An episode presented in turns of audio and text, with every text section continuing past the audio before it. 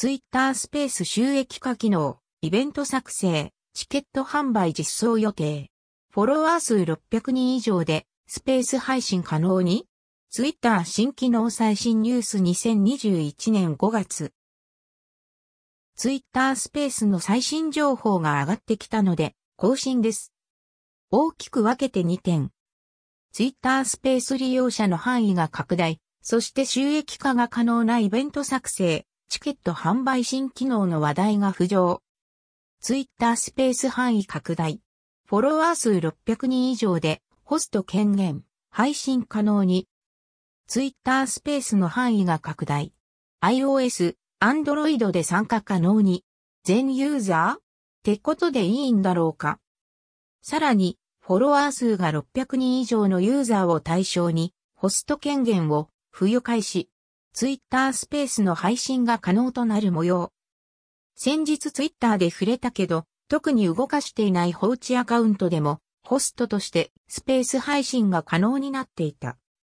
今回の600人以上という条件に当てはまってはいるけど、それとは別の話なんだろうか。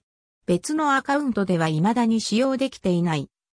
単純にタイミングの問題かもしれないので、条件に該当する人は最新アップデートなどした上で確認してみると良いかと。ツイッタースペース収益化機能、イベント作成、チケット販売機能。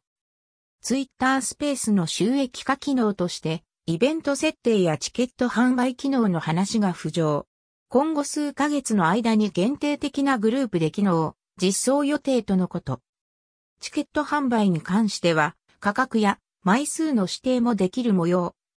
その他、ツイッタースペースの収益化機能に関しては別の話題も以前から上がっています。ツイッターがクリエイターやビジネスの収益化機能として検討しているサブスクリプション、スーパーフォロー。月額料金を払ったフォロワーを対象に限定的なツイートやメルマガ、ニュースレターなどを配信する感じ。その中にツイッタースペースも含まれていたように思う。サブスク加入者のみが参加できる限定的スペースな感じかと。その他、ツイッタースペースの話題と過去の経緯など、各 SNS 音声収益化動向まとめを後ほど。今回の件に付随して、クラブハウスや Facebook、Spotify、Apple などの音声配信に関する収益化機能の動向について書いていましたが、長くなりすぎたので、別記事でまとめる予定です。よかったらまたチェックしてください。